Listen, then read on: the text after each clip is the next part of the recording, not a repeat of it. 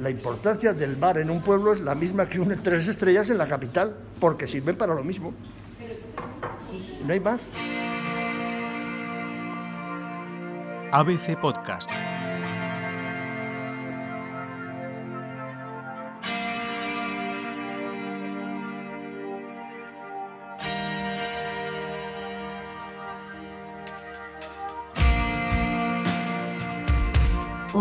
Hola, muy buenas, soy Rosalén. Hola amigos, soy Alex de la Iglesia. Soy Pancho Barona y quería mandar mi abrazo solidario y mi apoyo incondicional a la gente que gobierna los bares y a la gente que habita los bares.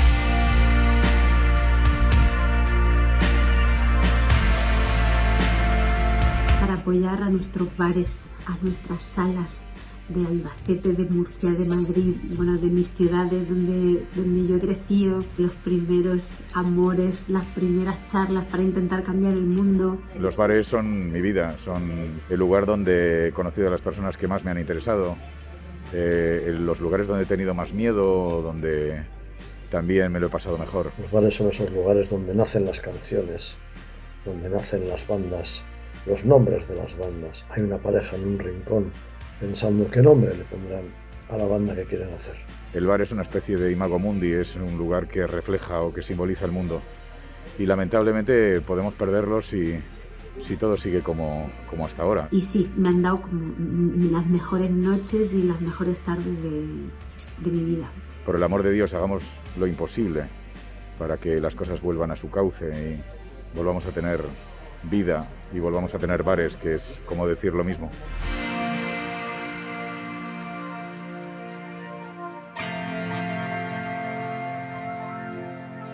Cuenta Juan Fran Alonso en el especial Bares La Gran Extinción que publicamos en ABC que Daniel Bañón abrió la coctelería Farándula hace dos años cerca del Retiro en Madrid, que en agosto de 2019 inauguró la terraza y que le iba bien hasta que llegó marzo.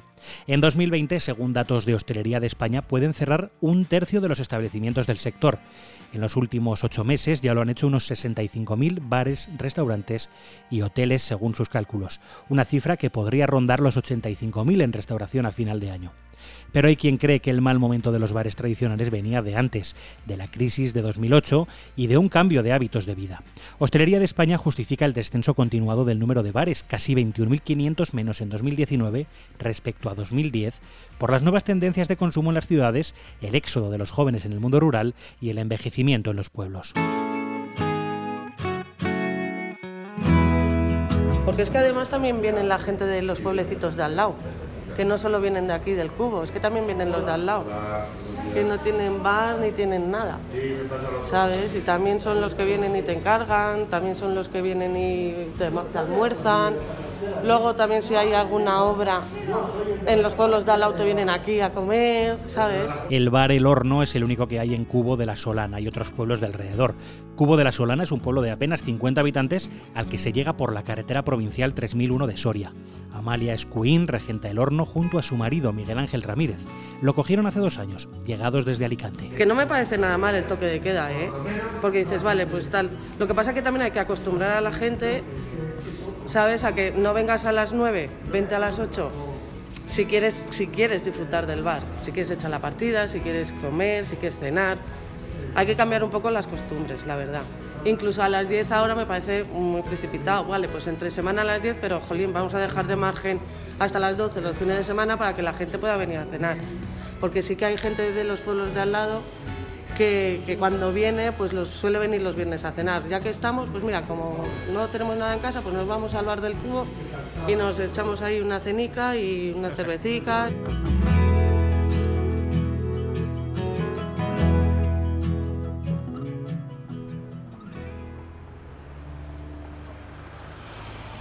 Imagínate ahora caminando por la Gran Vía de Madrid.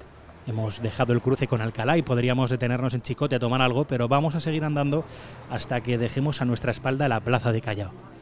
Echamos un vistazo, casi todos son establecimientos de comida rápida, grandes cadenas, Pero hemos quedado y no podemos llegar tarde, así que no nos podemos detener. A la izquierda tenemos los cines Capitol y un poquito más adelante estamos a punto de cruzar San Bernardo.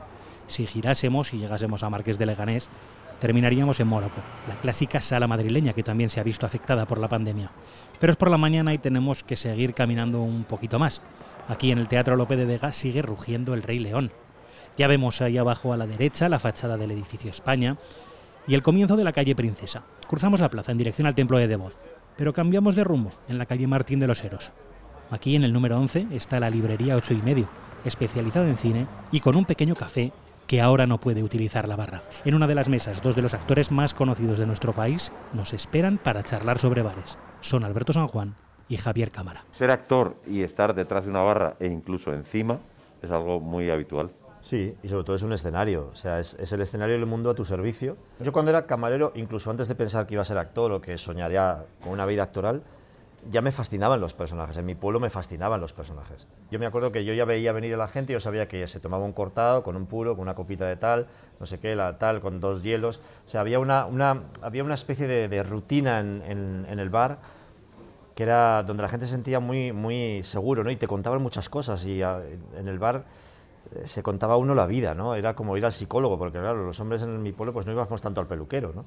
Entonces de repente el bar era un lugar donde, donde se contaban muchas cosas y al camarero que está ahí todo el rato, pues era el que le contaban todo. El bar siempre ha sido un lugar de, encuentro. Yo me acuerdo que en la Escuela de Arte Dramático, ahí en la plaza de, la, plaza de ópera, había un, un cafecito que era carísimo, pero el café estaba muy rico y nos podíamos permitir un café cada tres o cuatro días y tal, ¿no? Entonces siempre entrar ahí y, compartir una tarta, tenían unas tartas muy ricas, pero la teníamos que comer entre varios, ¿no? Y, eso era muy bonito porque ves, ves que hay mucha gente que no le interesa el bar, pero que hay un grupo de actores o de actrices que les interesa la comunión de la mesita, de picar una cosa, de compartir un café. El ir a cenar la compañía juntos después de una función de teatro o en un rodaje que es fuera de tu ciudad compartir las cenas, no sé qué, eso, es... Sabes que hay guías gastrocómicas, ¿no? Se llama, hay una guía gastrocómica, ¿no? Claro, todos eh, llamados, oye, en la carretera a Burgos, un sitio bueno para que tenga un bolo en no sé dónde. Exacto, sí, por ejemplo con Carmen Machi, con, los, animalarios te venden de sitios favoritos, hay mucha gente que dices, oye, que me voy a, a Cazorla y tal, oye, pues oh, coño, llama a no sé qué, que te los guarden sitio, que a las 12 salís de la función, pues tenéis... O sea, eso es mágico, porque realmente además los cómicos, a los cómicos les gusta comer muy bien.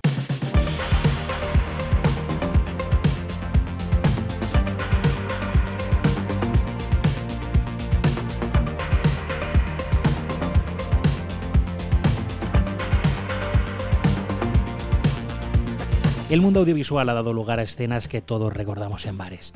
En las consecuencias del amor, Tita Di Girolamo observa cómo pasa la vida desde la cristalera del bar del hotel en el que vive. Una vida que ahora pasa entre pantallas, entre pantallas, pero también entre bares. No hay nada que no pueda suceder en un bar. Al ritmo de la melancólica banda sonora de Jan Tiersen, Amelie se enamoró de Nino en el café de De Moulin. Rick curó su corazón roto escuchando a Sam tocar el piano en Casablanca. Y Meg Ryan fingió un orgasmo que todavía tiene a Billy Crystal pasmado.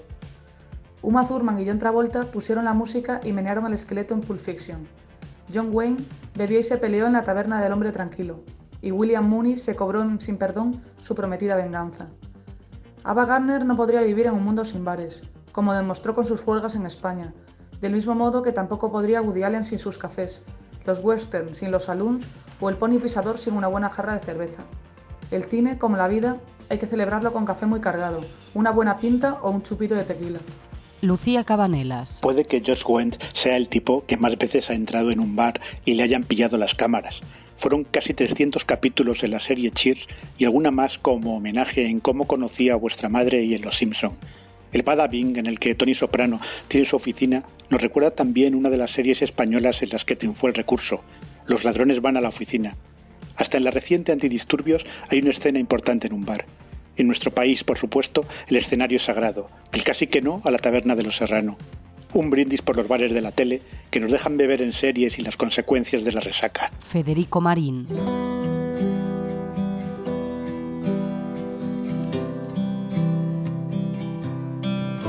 Baja la clientela, baja el personal, bajan las compras a los proveedores y los hosteleros tienen el reto de conseguir que cambie la mentalidad de los consumidores. Los lugares turísticos se han convertido casi en solares y muchos tienen que reinventarse. Hablan en este podcast los bares de Madrid.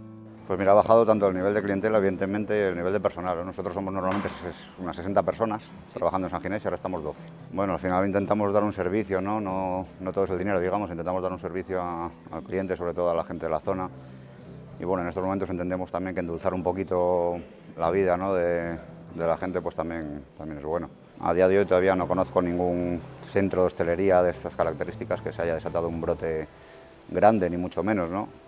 Parece al final que están culpando mucho a la hostelería cuando en realidad yo no lo veo así. La facturación ha bajado pues más de un 80%. O sea, con respecto a años anteriores, un 80 mínimo.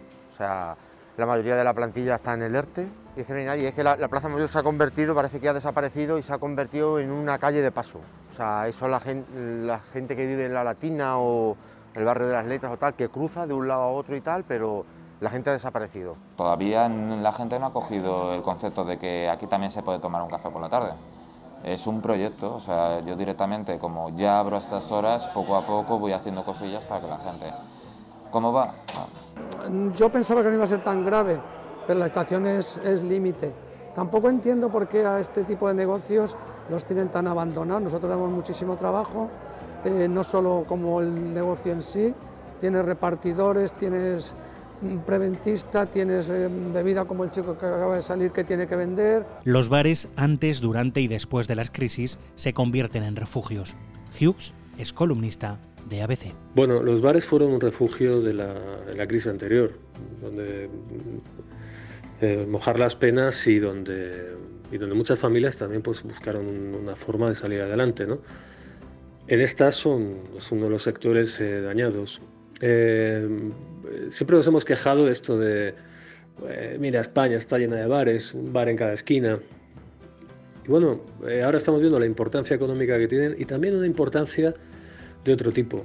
a mí me gusta una cosa que decía Samuel Johnson sobre las tabernas inglesas. Decía que daban a la vida eh, inglesa una alegría que no, tenían eh, que no tenían en Francia. Y elogiaba la libertad que, que, uno tenía en una taberna o en un pub. Eh, una, libertad que no te podía dar, que no le podía dar ningún anfitrión por bien que tratara al invitado. Esto lo elogia también Ramón Gómez de la Serna cuando habla de la cripta de Pombo, la libertad absoluta que da, aunque provisional, ¿no? esa libertad y esa alegría de vivir, ese relajo que tenemos cuando llegamos a un bar, pues es algo que echaremos de menos, la verdad. Que echamos de menos.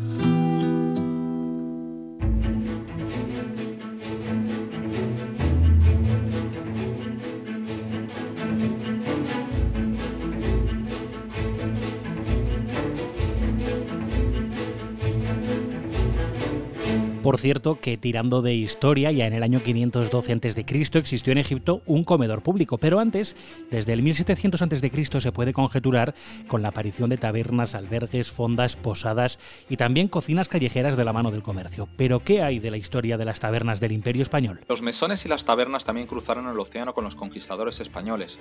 Especialmente célebre es la taberna de Santo Domingo, llamada la de los Cuatro Vientos, en la que pudieron coincidir a la vez en el año 1503 conquistadores tan afamados como Alonso de Ojeda, Francisco Pizarro, Hernán Cortés, Núñez de Balboa o el propio Cristóbal Colón. Se trata de una coincidencia única en la historia de la humanidad, con una constelación de hombres llamados a explorar y conquistar todo un continente.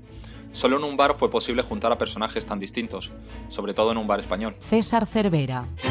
Los bares son mucho más importantes en nuestra vida de lo que podamos llegar a imaginar. Ahora es el momento de ayudarles. Bares, lugares. Antonio Orozco quiere recordar la letra de Jaime Urrutia para el tema de Gabinete Caligari y es que España, ya se sabe, es un país de bares. Tenemos la mayor densidad mundial, uno por cada 259 habitantes. En 2019 había 181.230 bares.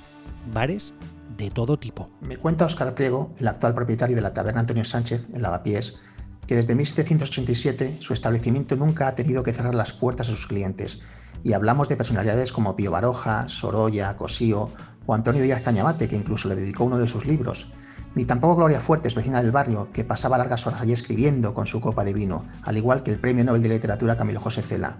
En sus casi 140 años de historia, no ha podido con ella ni la gran independencia contra Napoleón, cuando 25.000 soldados franceses entraron en Madrid armados hasta los dientes, ni las guerras carlistas, ni la epidemia de fiebre española de 1918, ni tampoco la guerra civil, Me cuenta que puede que algún día de los bombarderos tuviera que cerrar y ya, siempre ha estado abierta.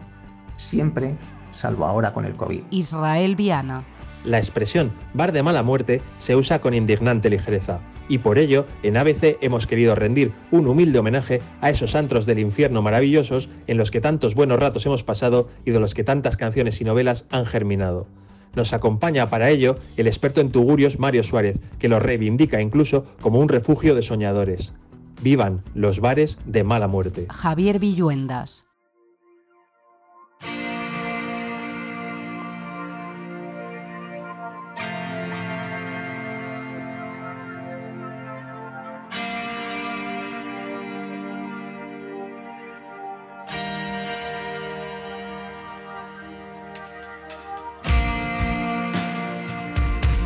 Se baja la persiana y así terminaban las noches para muchos, pero las previsiones de numerosos establecimientos han empeorado con el nuevo estado de alarma y con el toque de queda. El horizonte no deja ver signos de recuperación y la noche dibuja ahora calles vacías y letreros apagados. Muchos bares no encienden ya sus luces y poco a poco se convierten, como decían unos hermanos de Cornellá, en el bar sin nombre.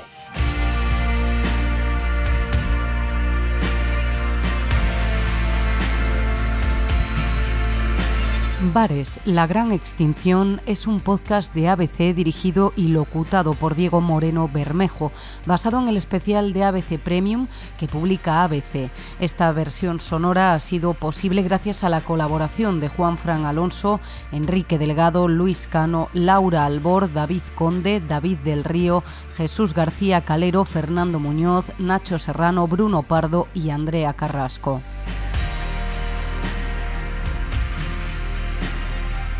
Puedes escuchar todos los episodios en abc.es, iVoox, Wanda, Spotify, Apple Podcast y Google Podcast.